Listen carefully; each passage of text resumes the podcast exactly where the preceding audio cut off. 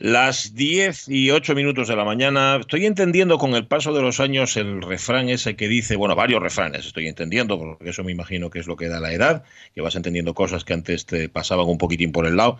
Ese refrán que dice, em, ¿cómo era? ¿Ves? Ya se me olvidó. Es que no tengo cabeza. Que siempre es así. Empezamos esto, bien. Esto es habitual. No, es que tengo dos, tengo dos. Uno que voy a citar después, porque además viene muy a cuenta de la pregunta que hemos hecho hoy en Facebook. No, ese que, ese que dice que no es más rico el que más tiene, sino el que menos necesita. Ese te suena, ¿no? Sí, Lo habías sí, escuchado. es un habitual. pues claro, Eso es lo que yo te contestan cada sí. vez que pedías la paga de chavalina. Eh, sí, también. También, también había, hay otro que sabes que a mí me gusta mucho que utilizo, el de no hay como lo poco siendo bastante. bueno, ese también. Y contra, la, contra el defecto de pedir la virtud de no dar. Totalmente, sí, sí, sí. Eso los conozco todos, absolutamente todos. Bueno, Bien. pero este de, del pobre y el que menos Sí, necesita y el que sí. más tiene, me estoy dando cuenta porque antes yo pensaba, dice, bueno, tú, cuando veía, por ejemplo, un 2-3, ¿no? Que hablábamos del otro día, dice, ah, te toca el apartamento, jo, vaya bien, o te toca el cochazo, el supercochazo, por ejemplo, un 131 Super Mirafiori, que, que era como la bomba atómica de Super aquella. ¿te acuerdas, no? Sí, Y- sí, y- me encanta. Y decía yo, joder, vaya, vaya, o ahora veo que parece que lo regalan, de hecho, de estos de la marca Porsche, ¿eh? que, que también parece que anden por ahí que, que sí, que los están dando en alguna rifa. Hmm. Y digo yo, ojo, qué bien. O coloco a gente que dice, Buah, es que se ha comprado una casa y tiene una piscina y tiene no sé qué. Y dice, claro, pero es que luego la cuestión es mantener eso, o sea, mantener lo que tienes y mantener el nivel. Porque digo yo, si tú tienes una casa con piscina, seguramente tienes que invitar a mucha gente a esa casa para que te la vean y todo lo demás. Bueno, luego tienes además que mantener limpia la piscina durante todo el año y como tengas césped, tienes que tener el césped curioso. Y luego, claro, ser una casa grande. Sí. No, no, no nos da tiempo a limpiarla, tenemos que meter a alguien que nos limpie la casa. Y eso va todo siempre en escalada, de tal manera que, claro, como decía, como siempre dice mi madre, va al más no tener nada. Al final tienes poco, pero logras mantenerlo. En cambio, si tienes mucho, nunca para de crecer el gasto. No sé si me estoy conformando o, o qué, pero... Bueno, oye, sea como fuere, queda bien el espíritu después de oír Sí. todo eso, ¿eh? No es verdad, dices tú, ¿para qué necesito? A ver, si, si tuviera tantas cosas, que además por otra parte no, no puedo tenerlas, no es que no quiera, lo que pasa es que tampoco me obsesiono mucho con el tema porque como qué más me da que me obsesione si no voy a poder tenerlas, salvo que tenga de repente así un golpe de suerte y no puedo, y, y seguro que no, porque no juego a nada, pues no, no compro nada, pues entonces ¿para qué me voy a, para qué le voy a, voy a dar vueltas al asunto? Con lo cual tampoco envidio. Y, y si envidio, se me ocurren este tipo de argumentos y entonces ya se acabó la envidia. Ya no, no hay, no hay más Además, envidia posible. además, ahora tenemos otros argumentos muy chulis de, mm, eh, pues, ver, eh, ecologista, por ejemplo. es que Ah, soy muy sí, sí, ecologista, yo no gasto porque... Sostenibilidad, Eh, sostenibilidad, eh, ahí, ahí, ahí, ahí. Bien, bien, bien, Bien, claro. Este tipo de, de planteamientos que, a ver, estoy haciendo un poco de broma con ello, pero que son planteamientos que tenemos que ir incorporando de verdad y en serio en nuestra vida, porque si no estamos perdiendo un poco la chapeta, ¿eh? Totalmente, totalmente. Que sirvan, pues mira, da igual, aunque sean pretextos. Sí, si el pretexto tiene una consecuencia positiva, Exacto. pues mira tú qué bien. Y, fíjate, con esto de, de tener poco y, y- y de desear poco, también hoy por la mañana me encontré con una alegría de estas in- insospechadas, de estas inesperadas que dices tú, jolín. Eh, ¿Sabes qué pasa? No había pagado la viñeta del coche. Porque Ah. yo con- conducir no conduzco, pero tengo coche. Cosas como son. Y yo eh, soy un señor propietario de un vehículo. En comandita, ¿no? O, o- sí, o sos comandita. vos el dueño absoluto. Pues está mi nombre, fíjate lo que son las cosas. O sea, yo Bueno. conducir o no lo conduzco, la que tiene el carné es mi señora esposa, pero vamos, lo que se dice mm, pagar impuestos por el coche, de eso me encargo yo. Y no había pagado lo que se conoce como la viñeta. Sí. La viñeta del coche la tenía ahí pagando, ¿por qué? Porque mañana, por cierto, no sé si lo sabéis, se termina el plazo para pagar la viñeta. Ah, iba a preguntarte si la fuiste a pagar con recargo. La fe, sí, con recargo, a ver, eran tres euros, tampoco era gran cosa, que di tú, tres euros me dan, no sé, bueno, Bueno, para bueno, algo me dan. bueno, sea como sea, fui a pagarlo hoy por la mañana y hay Sí. que ir al banco a pagarla porque no la tenemos domiciliada. Más que nada porque en, en cierta medida, esto me lo explicó ayer la mi mujer, que yo lo entendí, ah, pues tienes razón, dice, a ver si después vamos a vender el coche y la administración, que es bastante liosa, luego nos obliga, estás pagando, mm, si la tienes domiciliada, puedes ¿Mm? estar pagando la viñeta de ese coche hasta que alguien se dé cuenta de que ya no tienes ese coche y tener que andar ahí con... Bueno, da igual, el caso es que no está domiciliada. Y hoy por la mañana me dije, bueno, pues ya es el penúltimo día para ir a pagarla, voy a bajar al banco, al banco que tengo además aquí en la esquina de mi casa, y, lo, y, y voy a pagar. Y, y sabes que yo pensaba Digo, claro, como ahora está tan limitado la área de caja, como hay que hacer colas para todo, como etcétera, etcétera, digo, bueno, prepárate, tú vete a las ocho y media cuando abren, bueno, a hay 25, las cosas como son. O sea que no pediste cita previa, porque ahora cualquier ventanilla... pero, era, pasar por caja, tú sí tienes que pasar por caja, por lo menos en esta entidad, Pequeño tú pasas por... Sí, sí, sí, tienes de ocho y media a 11 mm. para pasar por caja, que bueno, total, que fui para allá pensando que me iba a chupar una cola impresionante. Sí.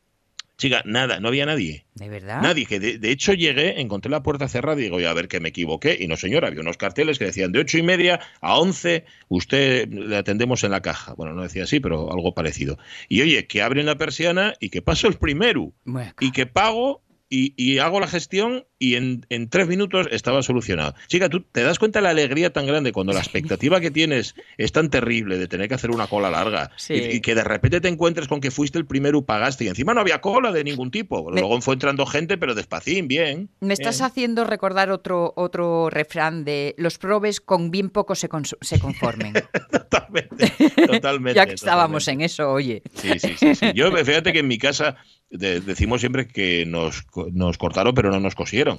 Porque oye, como a todo el mundo nos gusta lo bueno. Pero sí es verdad que luego te aflora ese sentimiento de que te conformas con poquitín, hmm. ese sentimiento de prove que, llevamos algunos encima, y ya ves, en qué poquitín. Pues, pues estoy contento por esa tontería. Claro, yo lo considero una gran capacidad. Poder alegrarse de las pequeñas cosas me parece un signo de, inteligencia de alto hmm. calibre, además. Ya, pero eso no es todos los días, es hoy.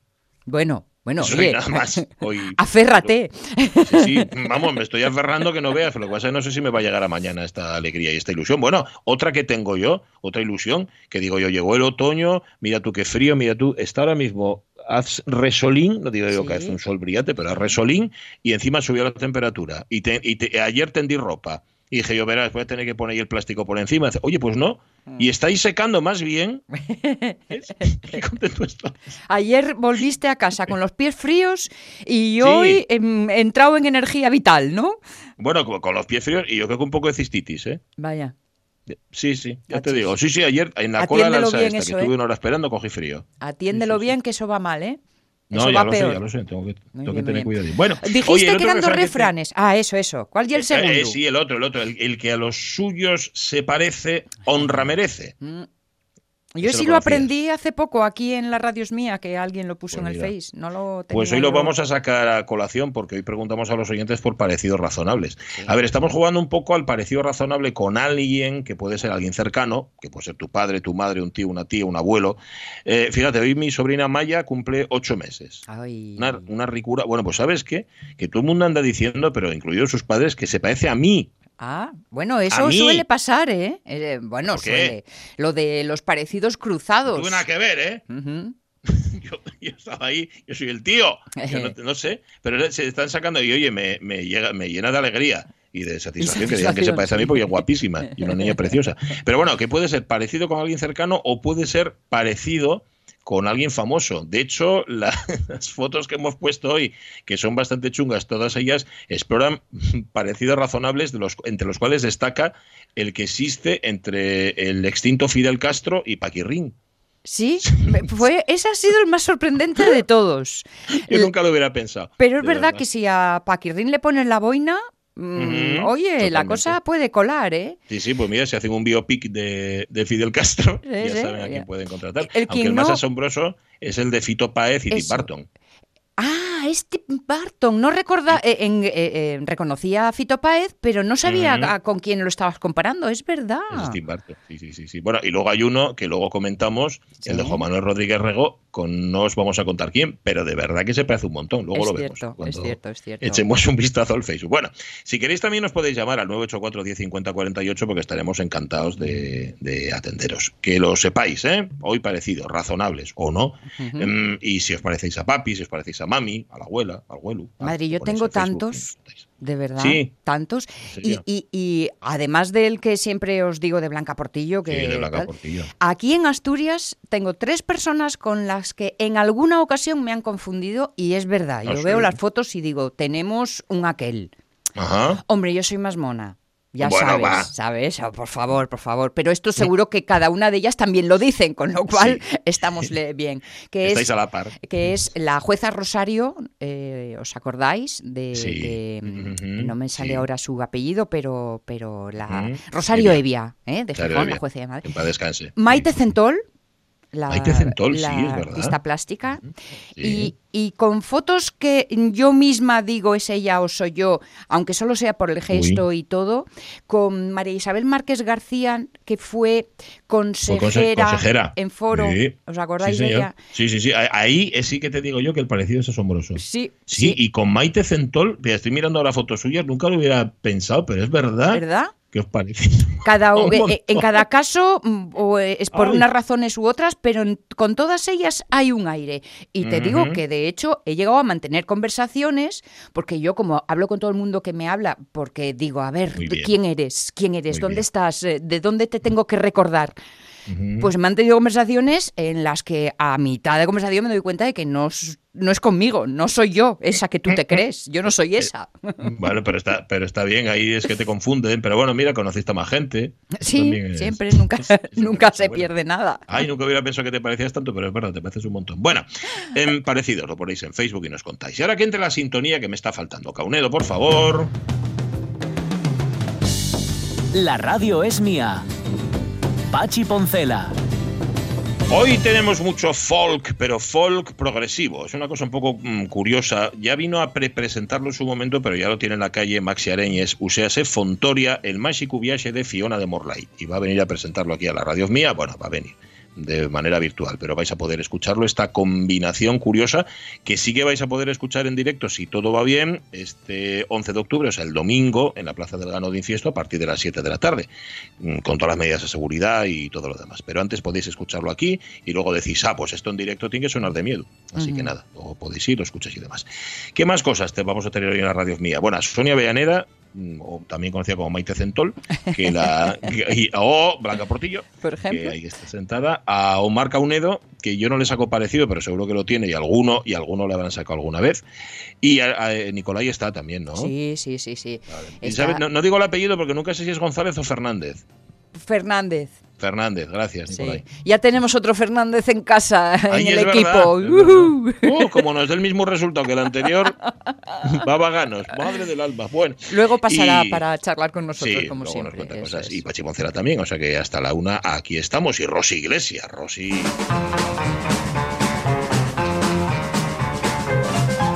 Hace un par de semanas, cuando todavía no estaba con nosotros Sonia Avellaneda, Rosy nos comentó algo de lo que la semana pasada se me olvidó preguntarle. Rosy, ¿cómo estás? Muy buenos días.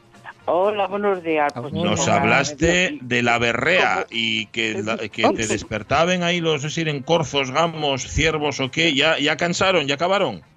Los venados, sí, ahora ya apaciguaron un poco, ya debieron coger su, su chica, hijo, pero Vaya mierda de berrea.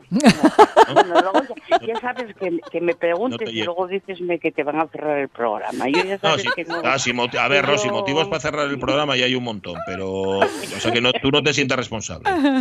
Ah, vale, Bueno, anda. Si ya acabaron, estupendo. Entonces sí, será que ya se emparejaron y ya estarán ahí procreando. Nada, sí, y luego la gente que van a la berrea, que, qué poco tienen que hacer, hermano, porque vamos, aguantar toda la noche a, a cuatro venados berreando, que todavía y peor que les vaques, porque encima son como roncos, y, que eso, ponga, yo no lo entiendo. Porque a, mí lo que me da es sacarme de quicio, claro. Qué bien te entiendo, qué bien te entiendo, Rosy. Ah, a ti tampoco te gusta, a mí me encantaría que me acá un día, ¿eh? Claro, claro. Es que yo recuerdo de ir eh, a, esto, a, buscar la berrea y todo, todo, un fin de semana, y al caer la noche, ahí al, después de la cena, empezamos a oírlo todo, y ¡ay, qué guay, qué bonito! Un rato después, cuando queríamos ir a la cama, era de que se callen estos señores de los cuernos, por favor, por favor. Hombre, yo creo que si vas un poco fumado, un poco tal, pues bueno, igual, igual hasta le encuentras gracia, pero como estés normal, no. pero bueno, pues nada, ya, ya, ya ellos debió bajar el apogeo y ya está. Y, y es lo que tiene, que esto enseguida se calma, boba. Ah, en general, digo, ¿no? Sí, con los venos, sí, con los venos tiene su, su, momento. Hay otras especies que parece que nos cuesta un poco más, pero vamos. ¿eh? Pero bueno, oye, y la, la, vida misma y es lo que hay. O sea que, y menos mal que solo berren los venados, porque imagínate pues que empezaran los jabalíes y luego oh. la otra época del no sé quién y la otra época pues imagínate tú qué, qué naturaleza más maravillosa sí sí, sí. bueno mira bueno, es que cada día cada semana que entres aquí con nosotros Rosy confirmamos lo urbanita que es de verdad, ¿eh? Que, nosotros no es que te lo pidamos, pero es que te sale solo. es que me, ah, pero es que me encanta, Pachi, es que yo lo de Gijón a mí me llegaba. Tú sabes lo agradable que lle eh, estar en casa, sentir el de arriba, que, se, que está vivo, que se mueve. Mm. Hombre, si pongo los zapatos de tacón a veces joroba un poco, pero que tampoco lleve mucho tiempo. Sientes el ascensor, sabes que suben unos, que bajen otros. Hay mm. movimiento, o mm. sea, hay vida. Es algo importante. Eso, eso mi madre. Lo que pasa que, que ahora por lo que se ve se lleva mm, que hay que ir para los pueblos por lo que estoy oyendo porque vamos y digo yo por eso los que hablen mm, segurísimo que nunca estuvieron en un pueblo ha puesto la cabeza. Tú eres como el de la serie que se llevaba grabado el sonido de la ciudad de Nueva York para poder dormir en la selva eh, eh, eh, pues eso lo había pensado y no había visto la serie. Yo decía, porque claro, bueno, después de que ya se lleves un tiempo, como que ya el sueño te, oye, te, te sobrelleva, ¿no? Entonces, bueno, acabes durmiéndote. Pero yo decía, yo poner un disco con el camión de la basura, con una moto que pasó, con el coche que hace derrapes, digo yo, yo eso a mí me dormiría. Porque claro, es un silencio, tan silencio que tú estás intentando, intentando oír algo, coño, y no oyes nada. Mm, y tú sabes qué angustia. No sé, pero es igual, y, es igual en el tu pueblo, ahí en el, en el Fresnedal. Yo digo que cuando voy a casa a mis suegros, que intento dormir la siesta, bueno, el otro día no porque llovía y, y no salieron, pero no hay fin de semana en el que no salga uno con la con una máquina que nunca sepa qué es. No sé si para cortar, para desbrozar, no tengo ni puñetera idea, pero es que todos los domingos que voy a dormir la siesta no lo consigo. Así que tú debes tener un pueblo muy silencioso. Es que el de mis suegros no. Pero es que esos son los ruralitas domingueros. Ya será eso. Pero, no parar. A ver, Pache, aquí en media docena de vecinos no somos más, cariño. O sea que, y ya lo tienen tosegado. No, hay dos tractores, pero bueno, hombre, mm, quiero decir, te pasen de vez en cuando, bueno, por el verano más por la hierba y tal, pero que no... no te cunden poco, no, Los dos tractores. Sí, sí, no, que no, Pache, que no, que no soy capaz a ello. Lo intento, ¿eh? Porque yo me intento adaptar a todo y, bueno, y, lo, y veo el lado positivo, pero que no. Que a mí la naturaleza a mí no me, que no me dice uno, ¿qué quieres? Vas a por unos verces, Dios, caracoles, gimiagos, y, a ver, que no digo yo, estén, pero si está berza no una berza, estoy en un parque zoológico. Y ten cuidado, ten cuidado, no te ortigues. Bueno, no, porque yo... Eso tú, eso tú pinchas. Sonia, tú no te preocupes que yo a la vuelta, ya sabes que va el chus. Yo a la vuelta no voy para nada, que a mí me da una alergia que me muero. Yo le... Chus, vete por la versa, chus, vete por la cebolla. No, no, Oye, y una pregunta, ¿a chus gusta y el medio rural? Pues sí, ¿por qué crees que estoy aquí, Rey? Ah, porque encima el hombre y es de riesgo, estoy hasta las narices de que sea de riesgo ya también, que si es diabético, que bueno, ahora... Ah, como yo, mira, ya somos dos. Pero ahora, ¿sabes qué, Pachi? Tengo el acojonado. ¿Por? ah, con lo del, ¿cómo se llama eso? ¿No ves eso que sale ahora? Ese, ese catalán, el Manuel, o cómo, no, el, ¿No ves que ella intenta matar, intentó matarlo poniendo insulina? Ah, estás hablando de Mainat, de, José María Mainat, sí, sí, sí, sí. Ah, el que fue la pareja de Rosa María Sardá, que se casó eh, tiempo después con y ahora se acusa a su pareja de haber intentado matarlo con alevosía y con insulina, con esas cosas. Que tiene, que tiene 38 años, entonces ahora tengo muy muy dócil, porque ya lo dije, claro, él pone insulina. Entonces, pues oyes, mmm, ya digo yo, mira, tú anda al oro, porque un día por la noche lo que pasa es que tengo un problema, hombre. Es que a mí luego cuéntolo y digo y lo. Entonces, claro, ya está, ya me dijo que iba a dormir con un ojo abierto y otro cerrado. o sea que ya no puedo. Y tengo otro problema y yo hecho a dormir y a mí no me despierta nadie. Yo creo que cae la casa encima y a mí no me despierten. Entonces, claro, digo yo, claro, si tengo que poner dos o tres dosis por la noche, voy a tener que poner el despertador. Claro, si pongo el mm. despertador despierto luz. ¿Cómo me arreglo? O sea que voy a tener que dejarlo, ¿no? No, parece más dejarlo como está. Sí, sí. eso o, idear otra cosa, porque por ese camino no va bien, ¿no? No, ya tuve, pero digo, que va, que va, por este camino me va a salir rentable. No menos, no menos. Y aparte, ¿quién te va a ir a por les verces? ¿Quién te va a ir a por las claro. yo el tucho? Eh, claro, claro, claro. No, y además, además yo ya lo había, ahora no, ahora ya paso. Yo cuando éramos más jóvenes sí, ya lo decía. Yo, mira, tú a mí si me quieres de verdad y tienes pensado déjame viuda, déjame cuando sea joven, porque oye, yo puedo organizarme la vida. Ver, del pero ¿qué conversaciones tenéis vosotros? Ah, yo sí, yo, cuento y lo tomo. ya lo veo. Pero hombre, que hay que callar algo para uno. Hay que dejar algo para uno, Rosy. Ya, pero soy una lenguatera, entonces todo lo que pienso digo y así me van las cosas, bobo. Entonces, claro, digo yo, si me dejes joven, pues bueno, vale, pues oyes, emprendo la vida, una jubilación, oyes, empiezo a viajar, Mm. como todos esos Pero claro, ahora ya estos años, chicos, no me merece la pena. Ya lo conozco, ya conozco todos los defectos, ya, bueno, pues oye. Bueno, eso sabes que eso decía lo mi madre cuando, cuando quedó viuda y tomábamos ya el pelo. Y decíamos, ah, no, tal, dice, mira, cuatro paisanos en casa. ¿Tú crees que yo tengo ganas de más paisanos? Claro, era, mi padre, que para descanse, y nosotros tres paisanos también. Y dice, no, no, yo de paisanos ya quedé hasta la cabeza. Quedé, no quiero más paisanos. no me, lo, que nadie me lo tome a, mal, pero, siempre se ha dicho, eh, Rosy, que, mm, que las viudas prosperan. Eh, a ver, una viuda, tú ves a una mujer que da viuda y, rejuvenece, adelgaza, pon ropa moderna, bueno, ponerse en el punto de mira, boba. A ver, Oye, hay que volver a casar. Ah, dicho con, con sonrisa y con cariño, ¿eh? ¿eh? sí, lo mismo pasa más, mi cariño, porque mira, tengo un hermano, no tengo hermanes, mm. que lo quiero con locura que mando un vecino.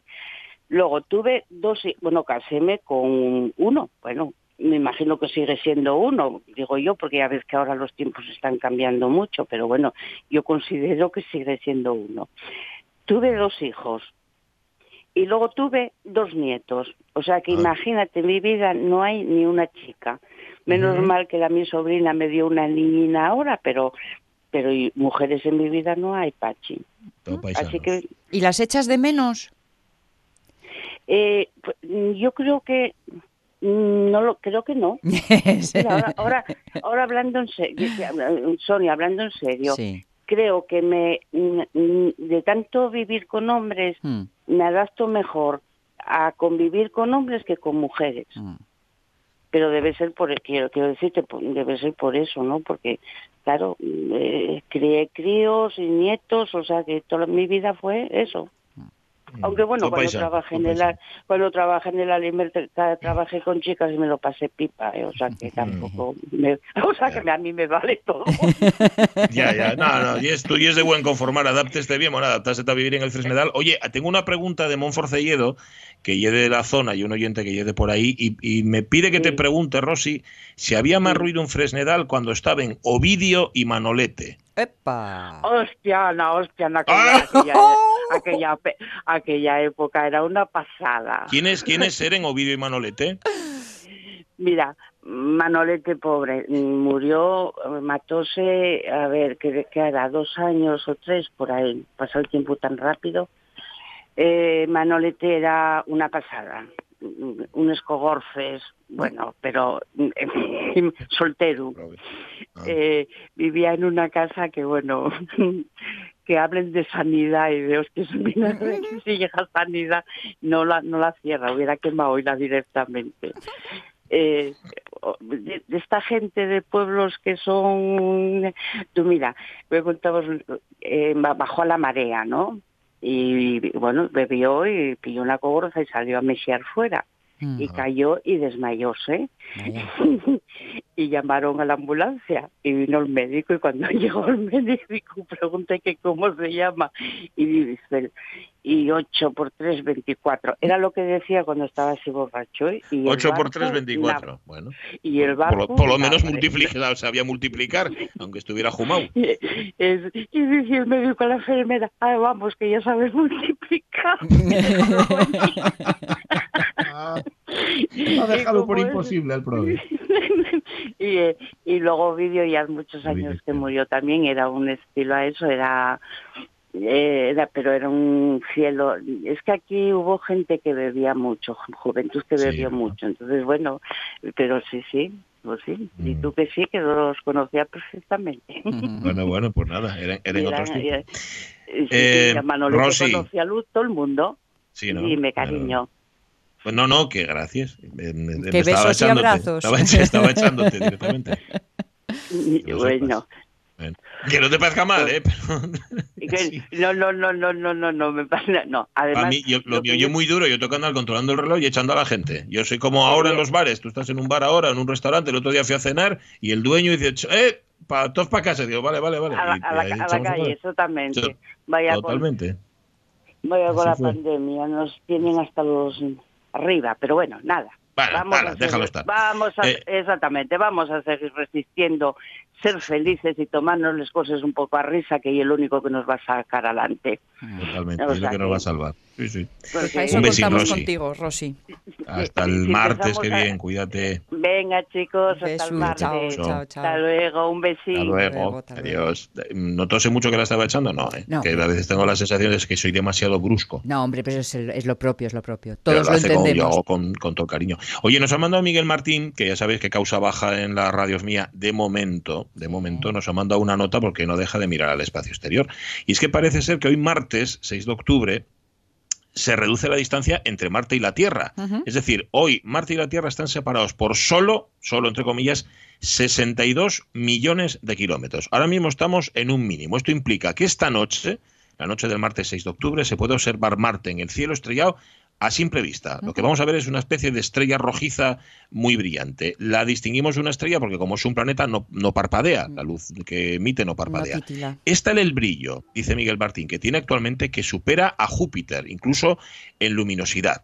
Hay que mirar hacia el sur para ver a Marte, hay que ponerse mirando a Marte. ¿eh? fundamentalmente. Eh, al sureste al ponerse el sol y al suroeste en la segunda mitad de la noche. Se puede llegar a apreciar, más que un punto luminoso, una especie de disco rojizo. Y si utilizamos unos prismáticos, lo veremos sin lugar a dudas. Dice Miguel que merece la pena aprovechar este momento, que se da cada 26 meses, exactamente cada dos años y 50 días. Y si tenemos unos prismáticos, pues muchísimo mejor. Según las posiciones relativas en las órbitas de de ambos planetas, ha habido años que se han llegado que casi se rozan se han llegado, hoy estamos a 62 millones, a 55 millones de kilómetros. Para que nos hagamos una idea, en los periodos de máximo alejamiento entre los dos planetas, entre Marte y la Tierra, la distancia supera los 400 millones de kilómetros. Claro, necesitábamos esa referencia final, porque es que si no, yo no sé con qué compararlo. ¿no? Si es mucho, es poco. Pues lo habitual cuando están a mucha distancia son 400. Ahora está a 62. A tiro piedra. Esto es una relación de ir y venir, ¿no? no Te quiero, no te quiero, te abandono, me voy, vuelvo, te echo de menos. Eso es, como dicen les luthiers, amorroidal, de amor-odio. Sí. ¿eh? Pues nada, 62 millones de kilómetros, aprovechad esta noche porque lo vais a ver. Si nos respetan las nubes, podréis ver ese disco rojizo que es Marte, pegadín, pegadín a nosotros. Pues nada, gracias, Miguel Martín, por la referencia. Y un abrazo muy mm. fuerte. 10 y 36, ahora vamos a contar noticias. Venga.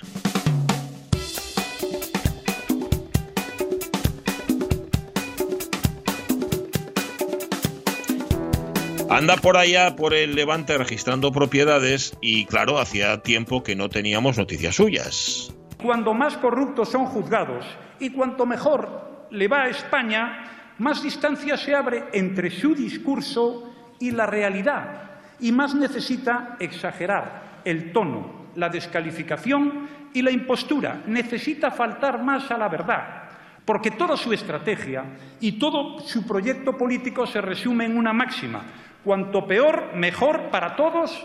Y cuanto peor para todos, mejor. Mejor para mí, el suyo. Beneficio político.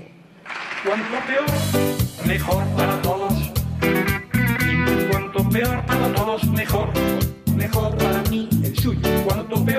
Ahí estamos, ya, ya nos acordabais de Mariano Rajoy, ¿no? Sí, oye. Que, que- que pronto olvidáis. Pasa el Ahí. tiempo, vivo y olvido, ya sabes. Sí, sí, no, hace muy bien. Bueno, pues ha vuelto, ha vuelto, bueno, no se ha ido nunca, lo que pasa es que ahora ya aparece menos porque ya no es presidente.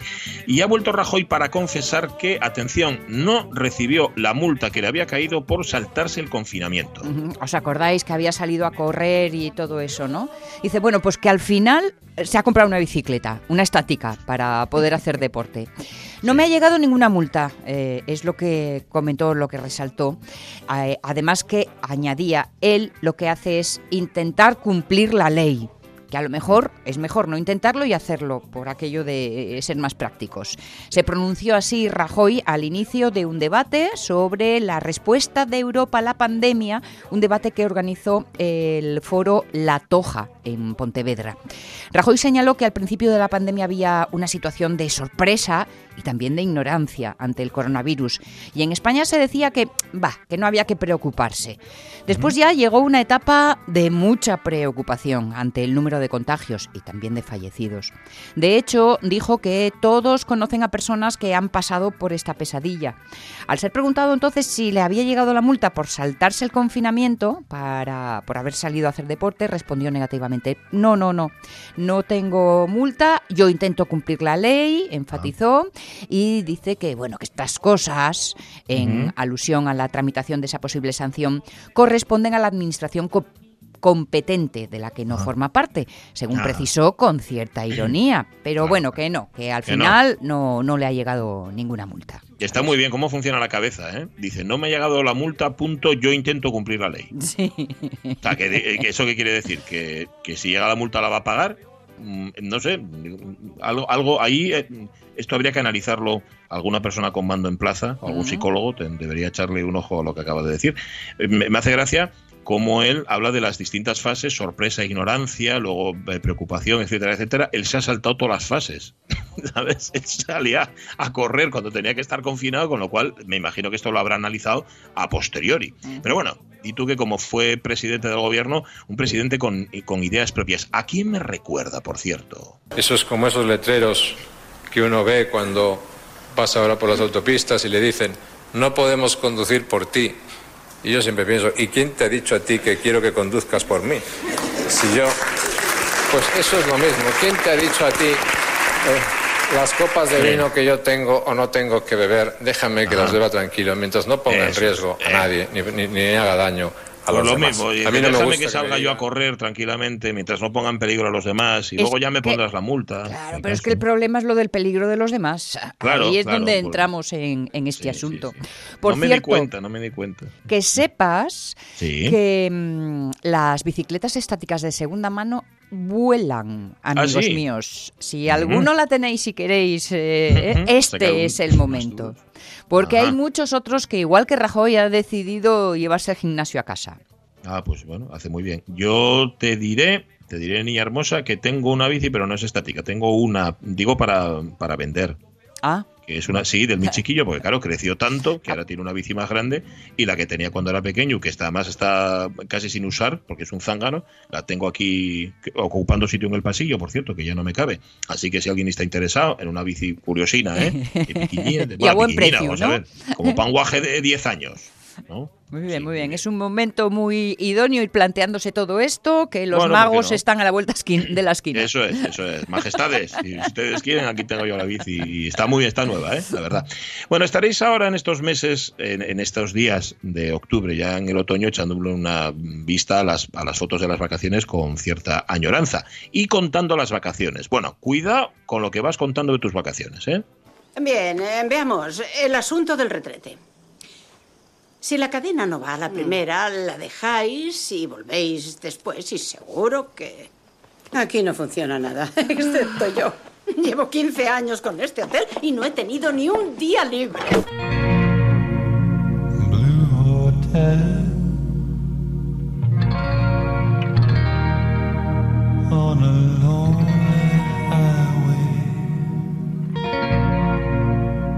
Mucho cuidado con decir que no funciona la, la cisterna, ¿eh? Mucho cuidado con no decir, sobre todo si estás en Tailandia. Hay un tipo, a un estadounidense, que podría ir a la cárcel en Tailandia por escribir críticas negativas sobre un hotel. Ya ves. A unos les pagan indemnizaciones porque hay algas en la Sí. playa y a otros A la cárcel. un hotel en el que se alojaba un estadounidense, se llama Wesley Barnes, trabaja como profesor en Tailandia, que es donde todo esto sucede, y que buscó desahogo en el ciberespacio. Los hechos eh, nos pueden llevar a principios de año. Estaba pasando unos días de vacaciones el profe en el resort Sea View de la paradisiaca isla de Koh Chang y quiso consumir su propia botella de ginebra en el restaurante, ante lo que el hotel le quiso cargar 15 dólares extra. Indignado, la discusión subió de tono y no acabó hasta que el manager del local consintió en que se bebiera su ginebra sin cargo alguno. Bueno, pues según la versión de Vance, después del incidente vio como el mismo gerente regañaba de malas formas a un empleado, por lo que concluyó que en el hotel había una mentalidad de amo-esclavo. Eso, dice, le empujó a tomarse la justicia por su mano, otorgando las calificaciones más bajas y escribiendo reseñas muy críticas en TripAdvisor, en Google. Entre sus perlas dejó dicho cosas como el personal es poco amistoso y acusó al complejo vacacional de mantener un sistema de esclavitud moderna. Evitad este lugar como si fuera el coronavirus, clamó entre otros de sus comentarios. Pero bueno, con el fin, eh, lo que trataba, eh, pues eh, eh, era una campaña para poner de manifiesto esta sensación incómoda por su parte, pero los del hotel dijeron que era una campaña deliberada para dañar su reputación y entonces le denunciaron echando mano de las duras leyes antidifamación vigentes en el país de las sonrisas, que es un poco el sobrenombre de Tailandia. Ahora, tras pasar un fin de semana entre rejas y salir bajo fianza, el hombre se enfrenta, enfrenta a un proceso que le puede acarrear una pena de hasta dos años de cárcel y una multa de más de 5.300 euros. Pues mucho cuidadín con lo que decís en el país de las sonrisas. La próxima vez este señor elegirá mejor el sitio al que va de vacaciones. Por eso cogí las vacaciones en Beirut, para encontrar algo de paz. Sí. Pero no será fácil. No, en Beirut me parece a mí que va a ser un poco complicado. Pero también en el país de las sonrisas. 5.300 euros por decir que no le gusta. Ahora también el tío es un cutre. Ya. No me digas. Por llevarse la botella y montar Eh, todo este favor. numerito y luego, perdona, vengarse de esta manera. Ah, sí, pero además es que este tipo trabaja ahí en Tailandia. Debería saber cómo funcionan en Tailandia. Sí, No lo sé. sí. Porque le cogió por sorpresa. Será tonto. Bueno, 6 de octubre. Quedan 86 días para que termine el año. En 1536, en Vilborde, en la región belga de Flandes, bajo el poder de los españoles, la Inquisición católica ahorca al traductor protestante inglés William Tyndale, quien había traducido por primera vez la Biblia al inglés. Publicó miles de copias en Alemania y las introdujo clandestinamente en Inglaterra. Y por sorpresa actuó la Inquisición, porque... Nobody the Spanish Inquisition. Ya que hablábamos ayer de la Monty Python. Sí, Sí. señor. Y lo, y pues lo quemaron, ¿eh? No, lo Ujú. ahorcaron. Este lo ahorcaron. Es Bueno, lo que quemaron este en aquellos momentos hacer accesible eh, el Mm. contenido de la Biblia era poco menos que bajar de categoría, ¿no? Hacerlo. Traducirla a idiomas vernáculos. Sí, no, sí, sí, sí, exacto. En latín, en la Vulgata de San Jerónimo, que fue lo que contamos aquí hace poco. Nos vamos al año 1600 a un lugar maravilloso como Florencia. Oh. Wow. Se estrenaba allí la obra Eurídice, Eurídice de Jacob Peri, la obra más antigua que se conoce. Por desgracia no se conserva la música, pero si Peri hacía como mastropiero, es fácil reconstruirla. La producción operística de Mastro Piero sorprende por su notable coherencia. Pese a la diversidad de sus dramas, comedias, tragedias, al oír un fragmento de cualquier ópera de Mastro Piero se reconoce inmediatamente la mano del compositor, por su estilo, por su fuerza expresiva y sobre todo porque la música es siempre la misma. Ahí está, por eso lo de la coherencia. Esta no sabemos cómo es, aunque sí que ha habido intentos de reconstruirla. Bueno, se ha reconstruido basándose en otras músicas de la época. No penséis que las óperas del año 1600 eran como las de ahora, ¿eh? Claro. De hecho, que no, si alguien nos está escuchando, que nos perdone. Ayer ya, ayer ya puse verde Titanic, ahora voy a mojarme diciendo que la ópera de, de eso, de esa época es, es o sea, ye- bueno, No voy a decir nada, pues luego, pues luego parece mal. Bueno, estamos en el Sí, sí, principio de, ¿no? Si se considera esta Sí. como la primera, la más antigua de las conocidas. Abúrrales piedras, hasta que no llegó Monteverdi y no hubo nada que hacer. Ya está, vamos a decirles cosas como son. Hala, punto. Año 1789, vaya año. En el marco de la Revolución Francesa, el rey Luis XVI vuelve a París desde Versalles después de enfrentarse a las mujeres parisinas el día anterior. Fue algo así. Che, che, che, si se van a pelear yo me largo, ¿eh? Porque est- está bien que me quede todos los días que hay asamblea para que tengan un hombre de quien reírse. Pero si se van a pelear yo me voy. Hoy me están esperando. ¿Qué hacemos entonces? ¿Nos reímos ya? Ah, sí, sí. Sí, eso estaría bueno. Otro día me quedo más rato. ¡Que no valéis para nada! ¡Estrafalarios! ¡Más que estrafalarios! ¡Aparatosos! ¡Venga, gilipollas! ¡Eso! Es que a, Luis XVI, claro, en el año 1789 le cayó el mundo encima, es que todo el mundo se metía con él y el día anterior tuvo que enfrentarse con las mujeres parisinas. Anda que no tenía él, tenía el tercer estado revuelto y encima las mujeres parisinas. Era. Estrafalario, Versalles. aparatoso. Vamos, unos insultos Hombre, de alto vuelo. con esa peluca que llevaba Luis XVI como para no llamarlo estrafalario. Anda por Dios. Bueno, una más, venga. Para 19 1877 y en Gijón, donde nace Emilio Robles Muñiz, o sea, Pachín de Melas, el escritor asturianista y jovellanista. Quiso ser maestro, pero acabó estudiando para tornero. Esta es su hija Pilar. Me gustaba mucho la chanza, pero me gustaba mucho la formalidad, tenía que ser todo muy formal, me gustaba la cosa fea. Eh, Lo que era muy feo, él decía que era en babayo, había que hablar, hablar asturiano, pero bien, como lo pasa por nosotros. De vanidoso, ni gota, ni gota. Tenía que andar a mi madre detrás, detrás de él para que se vistiese. Sí. Él por él, por él salía de cualquier manera. Dice, ¿para qué va a cambiar? A mí no miren. Y él firmaba como él, era Emilio Robles. Pero entonces dijeron que para que no, no escribía bien, dijo, no, que se van a reír de mí, que soy Emilio Robles. Y entonces buscó un seudónimo, dice, pero entonces el seudónimo tiene que ser asturiano. Claro. Y más asturiano que Pacho no lo hay. Ahí está, de Pachu Pachín, porque él decía, tú fíjate qué humildad, ¿no? Pero vamos, ¿quién va a querer leer a un tal Emilio Robles? Y tal. Pachín de Velas, que nacía tal día como hoy en 1877. Y la última, por ahora, en el 27, en Nueva York se proyecta El cantante de jazz, la primera película de cine sonoro protagonizada y cantada por Al Jolson. Wonderful pals are always hard to find. Some folks have one, some folks have none. And I was alone for years, but fate was kind. And in the end, sent. Tuvo que haber sido, vamos, un auténtico disloque, ¿eh? enfrentarse a la pantalla y de repente ver que de la pantalla salían sonidos y ahí había un tío cantando que era Al Jolson, ni más ni menos. Y esta es la primera, la primera película sonora que se recuerda. Luego con eh, Ramón Redondo repasaremos un poquitín también del cine, que hoy es historia. Las 10 y 50, las 11 menos 10, ahora toca leer. Venga.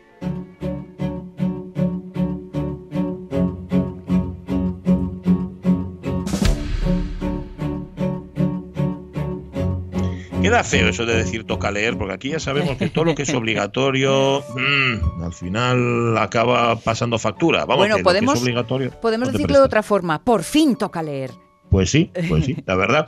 Eh, y hoy vamos a leer una revista, la revista Lazarillo, que tiene nuevo director, que es ni más ni menos que Paco Abril. Paco, ¿cómo estás? Muy buenos días. Muy buenos días, muchas días. gracias, estoy muy bien. Qué placer, qué placer tenerte aquí con nosotros en la radio mía. Oye, para quien no conozca la revista, explícanos qué es Lazarillo, a quién va dirigida. Lazarillo es una revista de la Asociación Española de Amigos del Libro Infantil y Juvenil. Es una revista de 104 páginas que eh, se, edita para los socios, pero también para todos los lectores y lectoras interesados, o sea, para todo el mundo, porque es una revista que habla de literatura infantil, pero literatura infantil, la buena literatura infantil, es aquella que también pueden leer los niños. Sea, que también Me puede encanta estar- esa bien, bien. definición, sí señor. Me ha gustado, me ha gustado el matiz. A ver, es una revista, claro, evidentemente hecha por adultos y, Y, pero, pero evidentemente también, claro, pensando, pensando en, en- en los niños. Y me hace, me, me llama mucho la atención porque estoy viendo, echándole un vistazo a las 102 o 104 o ciento y pico páginas que tiene, que hay una especie como de lo clásico, lo moderno, lo de siempre. Es decir, combinar, yo que sé, a Jordi Serra y Fabra con Gianni Rodari. em, estoy viendo a Juan Hernaz, por ejemplo, como ilustrador. Incluso una invitación a la lectura de Irene Vallejo. Hay una combinación muy interesante. Exactamente, es una revista que habla de la literatura infantil de todos los tiempos, pero lo que trata es de ponerla en actualidad. La buena literatura, como decía antes, no tiene edad, por una parte, y no tiene tiempo, no tiene temporalidad, porque un cuento de Andersen es tan actual pongamos por caso, si queremos leer un cuento de Andersen, El traje nuevo del emperador, tiene tanta vigencia como cuando se escribió en su momento. Pues en esta revista habla de Gianni Rodari, el gran renovador de la literatura infantil, pero entrevista también a Jordi Sierra Fabra, que es el más prolífico de los autores españoles que escriben tanto para niños como para adultos, por cierto. Y eh, dedicamos páginas a la poesía, entrevistamos a Hans Christian Andersen y damos, damos cabida a todo lo que se publica en España de, libro- eh, de lo más destacado de literatura infantil y juvenil. Y para Ah, ello, ¿qué- en este es? en este- sí, dime, pregunta, pregunta. No, no, dime, dime tú, dime tú, Paco, que lo, lo interesante es lo que tengas que contar tú. Cuenta, cuenta. Pues mira, en este número hemos hecho un homenaje fundamental a todas las librerías españolas. Estuvieron cerradas durante mucho tiempo, por las razones que todos sabemos, y entonces les pedimos a todas ellas que nos escribieran una reseña del libro que más les había interesado, que más les había gustado, que más les había fascinado, y nos lo hicieran contagiándonos el deseo de leer. Y respondieron eh, librerías de toda España desde desde Bilbao hasta Cádiz, desde Gijón hasta Alicante. Entonces fue es una experiencia ah, fascinante. A los libreros los he llamado en este número, sacando una cita de un sabio francés, los eh, caminantes del aire, ¿eh? porque caminan como funámbulos en, la- en la cuerda floja de sus Siempre. negocios.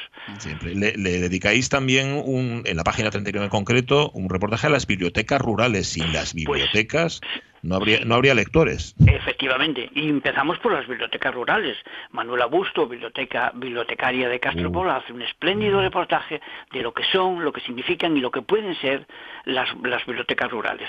Pero también hablamos de ciencia ficción, hablamos de, de este festival Celsius que se hace todos los años en Avilés, que es un festival dedicado a la literatura fantástica, a la, literatura- a la ciencia ficción y, a- y al terror. En fin, que eh, es una revista que abarca todos los géneros de literatura infantil y todas las investigaciones que se están haciendo en- sobre estos asuntos, en, no solo en España, sino en cualquier parte del mundo. Mencionaba antes eh, Pachi al ilustrador Juan Hernández y sobre ilustradores también tenéis eh, eh, espacio, tiempo y reflexión que además hace del objeto de la revista un objeto estético maravilloso. Muchas gracias, muchas gracias. Pues sí, eh, siguiendo la tradición de esta revista, este es el número 42, pues siempre en cada número se habla de tres ilustradores. Aquí hemos, eh, en, este, en, estos en este número, hemos incorporado una semblanza de cada ilustrador. Y aparecen en ella, por ejemplo, Paco Jiménez, Premio Nacional de Ilustración, o una ilustradora que menos conocida, pero no, no menos excepcional, que es Carmen López, que es Premio Lazarillo. Dos premios importantes a los que se suma en este número Juan Hernández, uno de los grandes ilustradores españoles que está trabajando pues para México, para Turquía, para Grecia, en fin, es uno de los mm, de nuestras promesas entre comillas que viven en Asturias además. Porque además las ilustraciones consiguen que entre tus manos eh, tengamos dos historias, que no siempre son la, exactamente la misma historia. Muy bien, muy bien matizado, eso me parece genial porque yo siempre he sostenido que el ilustrador no es el que refleja lo que se cuenta, sino que amplía la historia.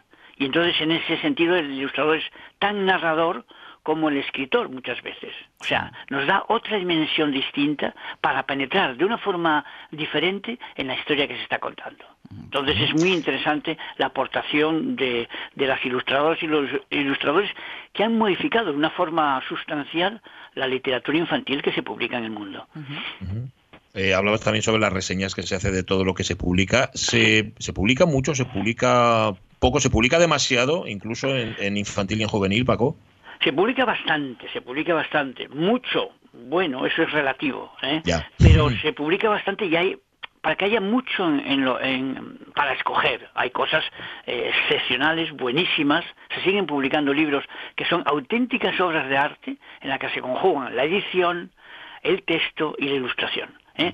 Son además esos libros que llamamos álbumes, pues eh, son de una calidad tal que mm, valen igual, como decía al principio, para niños que para adultos.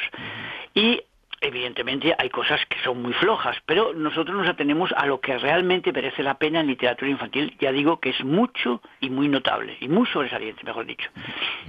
Decíais al principio lo de literatura infantil también apta para niños. No, Eh, eh, que también es la que pueden Eso, leer eso. los niños. Exacto, exacto. eh, Bien, bien. Entendíamos la idea o entendía la idea. Eh, me refiero a que esa minusvaloración que pudo en algún momento.